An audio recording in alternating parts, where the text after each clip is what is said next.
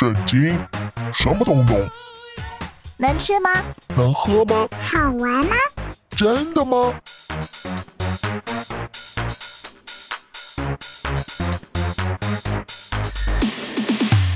圣经鸡尾酒。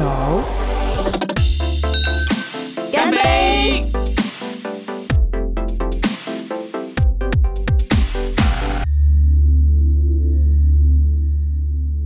让知心和下凡哥陪你一块共度好时光。Hello，我是你在空中的好朋友知心。大家好，我是夏凡哥。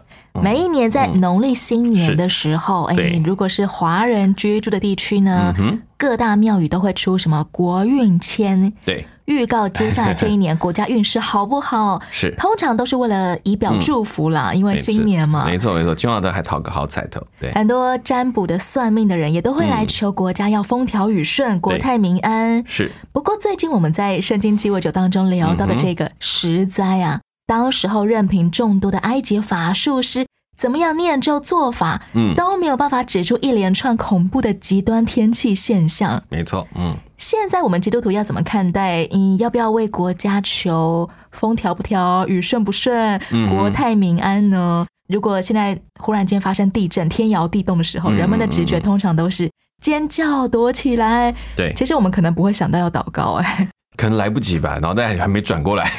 大概有一个祷告很真切，说：“主啊，救我，主啊，救我。”大概这是没有错的。只要是为求主救我就好了吗？嗯，其实我们更可以常为那些困难的地方人民来祷告，他们可能对防灾、对各样的困难的情况，能够预备的精神或力气是很有限的。我们今天在这样社会上，其实我们已经有很多的安全措施，相对来讲已经比他们好很多了。当很多的庙宇在求国家风调雨顺的时候，基督徒可以关注到那一些受灾的百姓，为他们求平安。对，就想要我们常啊祷告说台风不要来台湾，然后他去了菲律宾，你觉得这样比较好吗？我们有时候有时候这很奇怪，我们说主是不是更加怜悯那些百姓？就算我们受了灾，我们其实还承受得住，就求神真的是也是一种感恩的了。如果现在我的国家遭遇某一些突如其来的是局势动荡啊，是那么嗯我们基督徒的责任是祷告什么呢？其实我们常也是为自己的生活来祷告，说我们那时候有没有按着上帝心意去活？在艰困的环境当中，我们是不是还可以按着主的道去行？这是很重要的，免得我们只是被这苦况跟苦境给吓到了。有时这些事情来提醒我们的，是不是忘记了上帝？是不是活得太安逸，安逸到忘记上帝找我们到他面前来最重要的事情？不要先急着找到底是谁犯罪啊，是是是 而是反求诸己。我们有没有行在上帝的心意里面？是，甚至是他去想想，是不是有些更加困苦的人需要我们可以去协助，我们可以成为彼此的帮助，诶，为彼此来祷告，这个很重要。今天在圣经鸡尾酒当中，我们要来听到的故事是关于古埃及十灾当中的第七灾、对第八灾、第九灾。第七灾是冰雹，第八灾是蝗虫，是第九灾则是永夜。嗯哼，让我们一块进入今天的圣经鸡尾酒。摩西，你向天空伸出手杖，使冰雹落在埃及全地。于是摩西向天伸杖，历史上最大的冰雹就降在埃及全地，只是以色列人住的歌山地没有。哎呀，测试啊，这冰雹怎么下不停呢？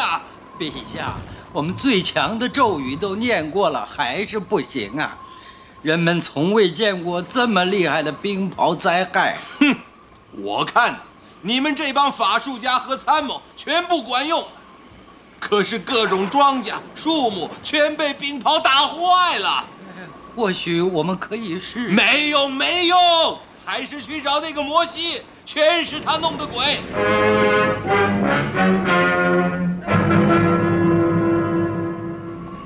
摩西、亚伦，你们终于来了。我一直在想，或许我们亏待了你们以色列人。如今你只要求你们的上帝停止冰雹之灾，我我就愿叫你们百姓离开埃及。等我出去城外，就求告上帝。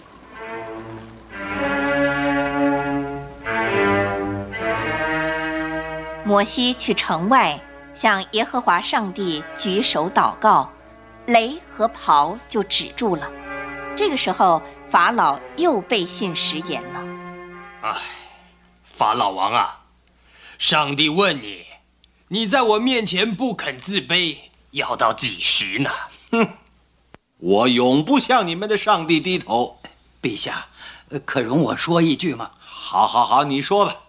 陛下知道，由于这批以色列人，我们全国已经受够各种折磨了。让他们走，免得我们再倒霉，岂不也是个聪明办法吗？嗯，嗯，你这话也有道理。可是我要问，摩西、亚伦，如果准你们走，有哪些人跟你们去呢？我们的男女老少、儿女、牛羊牲口全走。那不行，不行啊！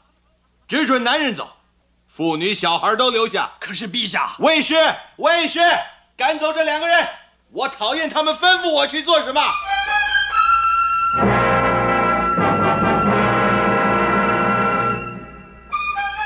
摩西向埃及地伸出手杖，上帝就吹起东风，吹了一天一夜。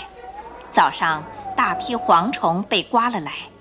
没有被冰雹毁掉了的一切青绿植物、水果、农产品，全都被蝗虫吃光了。法老很着急的又召见摩西、亚伦，求他们说：“我得罪了耶和华，你们的上帝，也得罪了你们。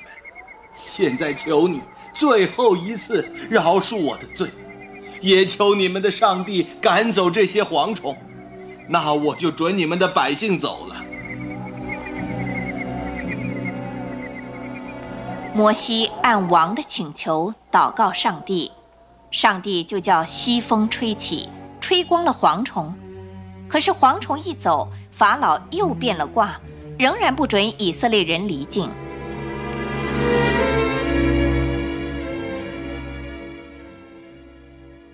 摩西。你再向天伸手杖，使埃及地黑暗，只叫以色列人家有光。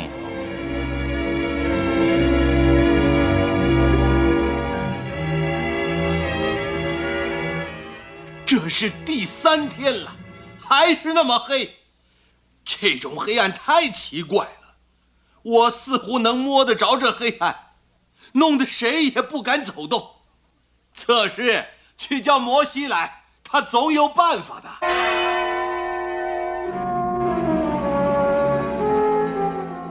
摩西，请相信我，我已经看出自己的错误。我准你们的人全去，只要你除掉黑暗。但我坚持你们的牛羊牲口全留下，不准带走。那不行，我们要带牲口去，要献祭给耶和华。还要用牲口侍奉他？废话，废话，全是废话！你现在放弃了自己的机会。告诉你，我不准你们去，不准！你滚出去！我不要再见你，再见到我就杀了你，杀了你，懂不懂？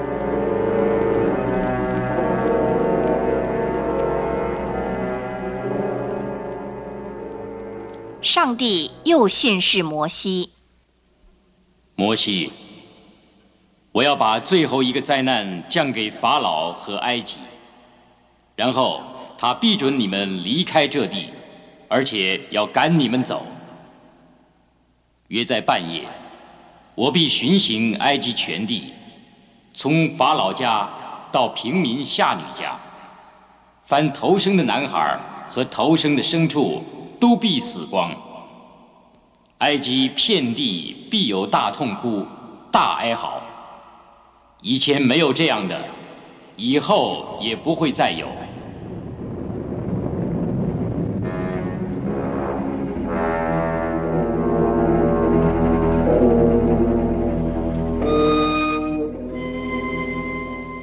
讲到十灾当中的第七灾是非常严重的冰雹灾害。嗯哼，冰雹是什么呢？哎，根据自然科学的解释，冰雹是从发展旺盛的积雨云当中降落的固体水。嗯哼，一般冰雹的 size 通常是黄豆粒或蚕豆粒那么大，嗯哼，但最大的冰雹也有可能会大至乒乓球或棒球那么大。是之前我自己还没有遇过冰雹啦，下半哥有遇过吗？有啊，有一次我抵达耶路撒那一天过程当中，就突然下雨，然后我们一直以为是下雨，那过也不对，听到啪啪啪声音都很大，才看到它落下来是一颗一颗的冰粒，多大就是这颗啊？大概就像你讲花生米那么大，嗯就是大概平均的话，那也有大一点点的，就看到突然在瞬间在那个地面上一堆小小的冰块，砸到身上洒下来会不会痛呢？会啊，当然会痛。那时候还好，我们是刚好站在一个棚子下面。哦，然后像他们有的在外面的车子，他们就很害怕，因为有这么高处掉下来的冰粒，甚至会把在车子上打出刮痕，重多对，很重，对对，很重多，而且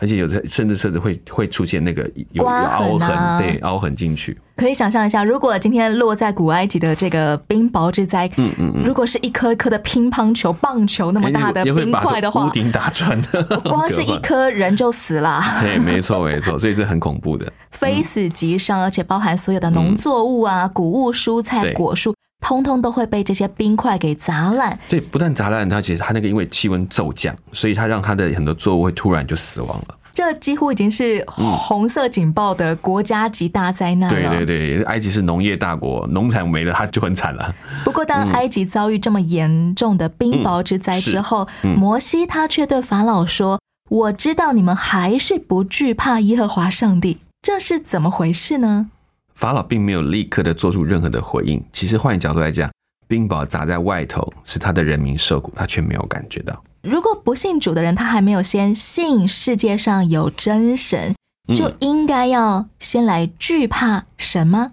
事实上，埃及人非常惧怕神明，他有很多的神明都是这次在时代当中一个一个列举出来，比如管霜的、管冰雹的、管跳蚤的，这些其实都是他们所素来所害怕的神明。河神啊、蛙神啊、对苍对对对，蝇神啊但他啊们，都有一种方法可以去防止，就是说，如果用什么样的祭祀就可以减少这样的灾害，他们认为他们可以控制。哦，法老又是一个神明的代表，所以对他来讲，他没办法把头低下来，他觉得一定有办法去借着这些时候行法术的人，找一个祭拜的方法去控制这个神明，去使他心满意足，就不会再来访。可是没有想到，他们没有任何的方法去阻挡这些灾难的来临。好奇怪哦！这些古埃及人，他们明明很惧怕众神，对但却又认为众神通通都是可以被某些手段来收买、安抚好的。然后他们的法老又是最大的神明之子，所以一定可以想办法。他脸就拉不下来，又害怕，但是又不知道怎么办，他就只好躲起来，就等着事情过去。这样，很多现在呃会上庙宇求平安啊，嗯或者求我们说的风调雨顺，其实也是建立在某一些条件交换的观念上面。对啊，所以哪一天他不理，你就说那好，我就不要拜他，我换一个。不管信或不信，这些都是不惧怕真神的表现。没错，冰雹刮完之后，嗯真的剩下没有多少农作物了。对，不多了。紧接着蝗虫来了。是，嗯，夏法哥，你有看过蝗虫吗？有啊，我们还有吃过，哦，炸过的吗？对对，炸过的，不是生吃了，不敢。哎，好不好吃啊？其实像虾肉、哎，炸虾的口感对对对脆脆的。对对对，就刚开始也会怕怕，但一哎，所以就是有一点好像就像这样的感觉。我吃过炸的蚱蜢，也是感觉像炸虾味对，。酥酥的，它但是没有海鲜味啊，没有那就没了。蝗虫过境大概是是什么感觉啊？蝗虫过境剧，我我们其实真的没有看过，都是从电影上看到那种，嗯但是有看过很多这种蚱蜢在在附近出现。从电影上或那种看到，你会发现很可怕，真的是很厉害的一种状态。他们是一扫过去，一大群，没有多久，它前面的作物，任何的包括树叶，都会被吃到光光的，很快就消失了。中国古书当中都形容嗯蝗虫是造成大饥荒的很重要的原因之一。是没错刚，刚我们说到，其实蝗虫是可以吃的。是没错。有人就会想说，哎，那蝗虫过境，农作物被吃光了，为什么不抓蝗虫来吃呢？为什么饥荒的时候的人不吃蝗虫呢？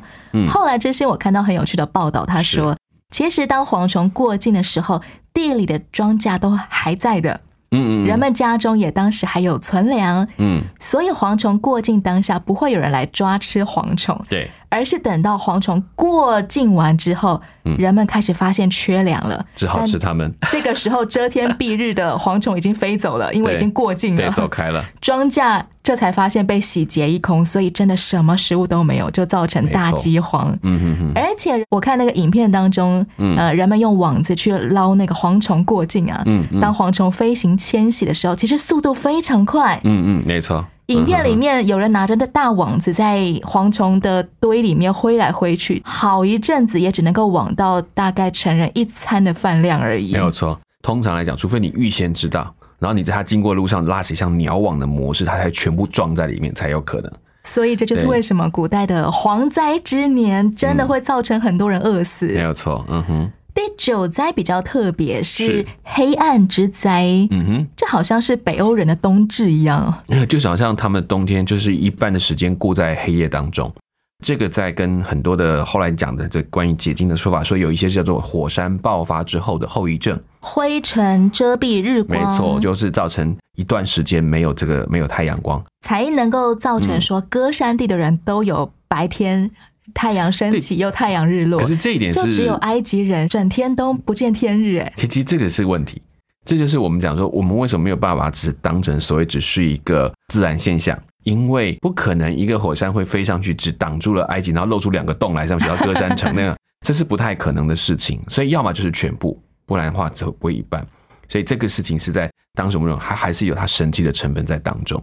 即便我们把它理解成他们是一群住在北极圈地带的人，是突然太阳在地球天转换换一边去，都没有阳光的话他们变成半年仍然很难嗯解释。那为什么对歌山地有阳光呢？对，而且它并不是一个非常长的，比如几个月。那因为火山会不会马上瞬间消失，所以不是几天就结束，所以它这是几天的时间在当中。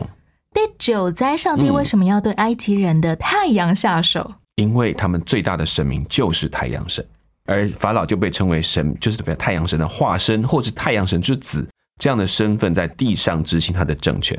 这个太阳神就是我们现在嗯所熟知的所谓的阿波罗吗？其实，在希腊、罗马一直到这个埃及，太阳神这个名称有好几个，他们的太阳神称为瑞，就是嗯我们现在可能用光线那个字，但他们叫做瑞。曾经有一段时间，埃及他们独尊一神，所有神明都不拜，只拜太阳神。嘿。他就是最大的掌管埃及地他们认为的最高阶神明最高阶神明就是他。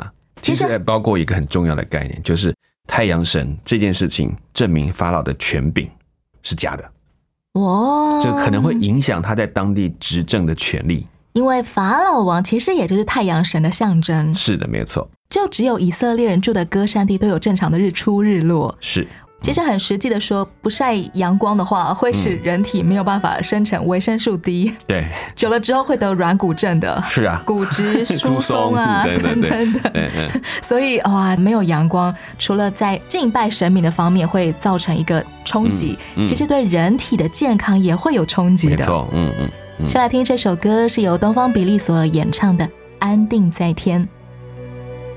耶和华，你的话安定在天，直到永远。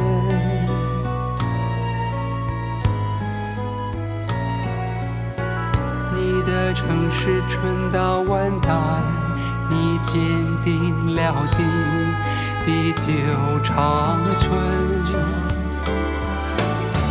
天地照你的安排，春到今日，万物都是你的仆役。我若不是喜爱你的律法，早就在苦难中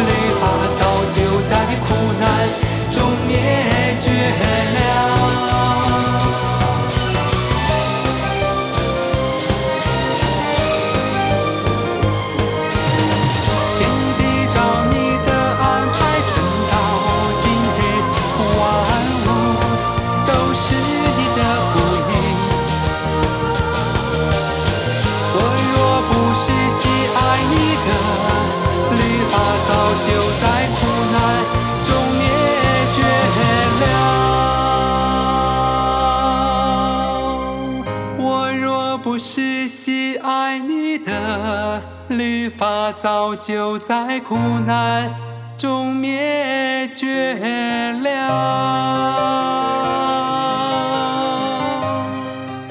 听到的歌曲叫做《安定在天》。今天我们的圣经鸡尾酒聊到的是十灾当中的第七灾、第八灾、第九灾。其实慢慢随着灾害越来越多，会发现这些灾害越来越危及人的基本生存需求了。嗯嗯，上帝的手段好像是逐步进逼的。对，没错，是一层一层的让，不然从你们敬拜的神明的阶级来看，也另外从他们生活的需要的根本来看。可是这个法老王他还是非常的蛮横刚硬哎，没错，结果就是连累全埃及地都陪葬受灾了。是的，嗯哼，不得不说，如果我们有一个不信主又不愿意听上帝话语的国家领导人，好了，嗯，是我们是不是可能要小心自己的国家地区有可能会嗯被他拖累走下坡呢？其实没有办法否认，因为这是我们选出来的，或者是我们我们把他推在王位上的一个很重要的一个所赋予的责任跟权柄。那另外就是说，其实这过程当中，除了这样子，也有一群人，他的臣子们开始相信摩西所提醒的灾难，他们就在冰雹之前把他们的牛羊都牵进圈里面去，免得受害。其实你发现这时候已经开始动摇，许多人已经开始不单纯相信法老，他们相信更高的权柄。是，就算他们拥有一个非常刚硬的嗯主管法老王嘛，对，但底下的百姓仍然可以因为听信耶和华上帝的话而保全自己的生命财产安全。没有错，其实那是开始做选择的。你要认真清楚，你到底所相信的到底是什么。所以，如果我现在有一个呃领导人或主管是像埃及法老王这么刚硬不听劝的角色的话，是，我们是不是也应该要选择逃走、躲避，免得被拖累呢？这其实就是你可以选择听从上帝的教导，包括我们在地上的工作。有时候你确实会有时候有些命令是不对的，是真的是犯罪的，甚至是让你做成错误的，是伤害别人的，你还是可以考虑那站在上帝是什么。其实那更重要的一件事情。也是听凭我们的良心的劝告，是是以及我们敬畏上帝的话语。嗯嗯，是今天的故事已经听到第九灾了。嗯其实从第一灾到第七灾，每当灾祸落幕的时候，圣经都描述说、法老的心刚硬，嗯不容以色列人去。但是，一直到第八灾蝗虫过境之后，是还有第九灾连三天永夜之后，嗯圣经开始描述法老王的刚硬是怎么样的刚硬呢？耶和华使法老的心刚硬，不容以色列人去。嗯，怎么会有这种差别？上帝会使一个坏人去保持坏心，或者故意让一个坏人的心变得更坏吗？嗯，我们在谈到很多关于叫做任凭这个概念，就是说，你既然硬了心，我就连话都不说，我不做任何的动作，让你去按照你的方法去坚持下去好了。上帝也不做任何努力来软化法老的心了所以。其实就是有点就是跟你，我就你既然要这样，好，那你就这样做。然后，你已经问了两次、三次，你说你不要不要，好，那最后你说你不要，那就不要。这跟圣经上形容的呃君王的心如同垄沟的水，在嗯耶和华上帝的手里随意流转。嗯，我怎么样看待这两个解释呢？也就是说，其实，在上帝的手中，确实每一个人的心思都会在他的手，他可以去按着他去做、去工作。但是呢，也可以变成这样，是上帝已经预备好了那个沟渠。但是呢，你可以选择你要不要听从他的，走他的沟渠，还是走你自己要走的沟渠。在这过程当中是，就是那时候是开放的，他让你去做，没有错。他那个心意真的，他要来掌管每个人心，他都可以控制，是按着神的计划去发生。可是，如果是你是一个听从上帝的人，你就好像是在上帝使用的一个对象、一个朋友、一个同工，一起去做这件事情。跟另外的是，好，你既然不愿意听我的话，那我只是安排这条水沟在那个地方，就让你顺着流下去吧。然后你自己不知道为什么要做这件事情，就是照着去做的，顺着你的性情，你就像一个工具一样。我们常举参孙做一个例子，参孙他好像跟上帝跟上帝同工一起工作，可事实上他不明白，他就按着他的脾气去做，是结果就做了很多的事情，看来也帮助了以色列人，可是呢，下场却很痛苦，因为他只是按照他的性情去做。虽然好像也达成了上帝要拯救以色列的计划，对，但是却让你看到这是非常可惜，他自己却成了牺牲品，因为他不知道他在做什么。是他其实并没有完全的顺服在上帝的心意里面，而是应着他自己的心意。是没错，如果其实上帝一开始就知道，经过了九灾之后，埃及法老王仍然会很固执，不愿意放人，是。那么上帝为什么不一开始就放大决呢？诶你有没有发现一件事？在这过程当中，真正影响的不是只有法老王，是法老的全地的百姓跟他的臣仆，重新对上帝这件事情有了新的观点。吸引他们重新来对焦，世界上有一位独一的真神。对，没有错，法老有权利继续刚硬，可是你也看到有人不再刚硬，有的人开始听从。从整个暴冰暴灾之后，就发现许多人开始听他们的话，照着去做。虽然嘴巴上没有反对法老，可他们就得到了机会。我自己在看这件事，我觉得上帝用自己的方式宣告，向整个埃及宣告：我是上帝，我是那独一的神。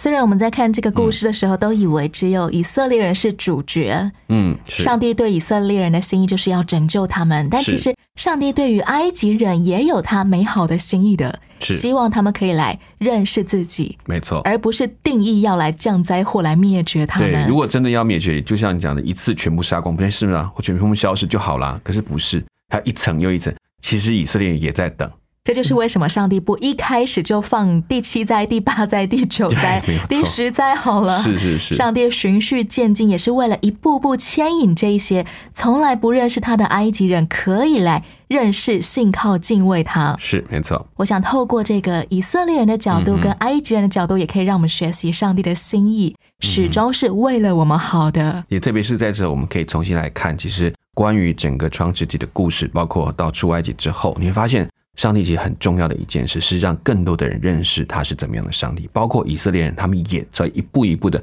重新认识这位神。透过我们人生当中有一些看起来不太好的意外灾祸，或许上帝其实也是牵着我们一步一步来更深的委身于他的里面。没错，我是知心，我是下半哥，节目的最后送给亲爱的朋友这首歌叫做《虽有千人扑倒》，空中再会了，给拜拜拜。拜。